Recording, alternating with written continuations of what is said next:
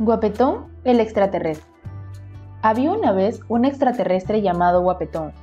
Era muy famoso, pero no por su belleza, porque siendo sinceros, el marciano era feo. Si le llamaban Guapetón era porque su madre le puso ese nombre al nacer, tal vez con la esperanza de que, al crecer, el nombre lo hiciera un poco atractivo. Pero no funcionó. Guapetón se paseaba por toda la galaxia y sus alrededores, repartiendo el correo, llevando paquetes y transportando a otros extraterrestres de acá para allá.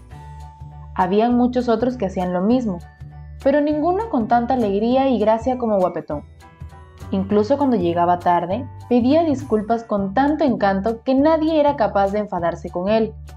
Al fin y al cabo, un meteorito impertinente puede retrasar a cualquiera, ¿no?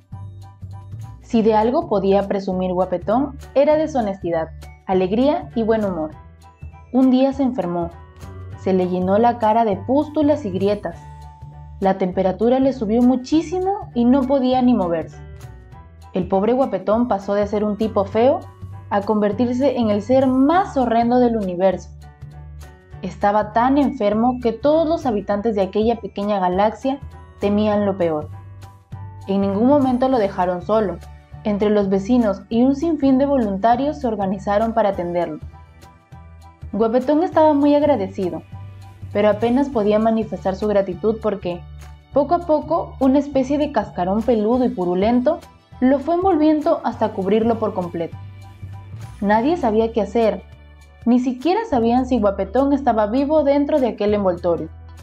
Días después, cuando todos habían perdido la esperanza, aquella especie de huevo que rodeaba a Guapetón empezó a moverse, y de repente estalló de su interior salió el marciano más apuesto que jamás antes había existido.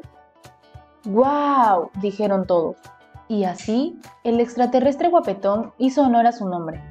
Pero nada más cambió, porque Guapetón siguió siendo el mismo de siempre y, aunque al principio a todos les sorprendió el cambio, con el tiempo se acostumbraron.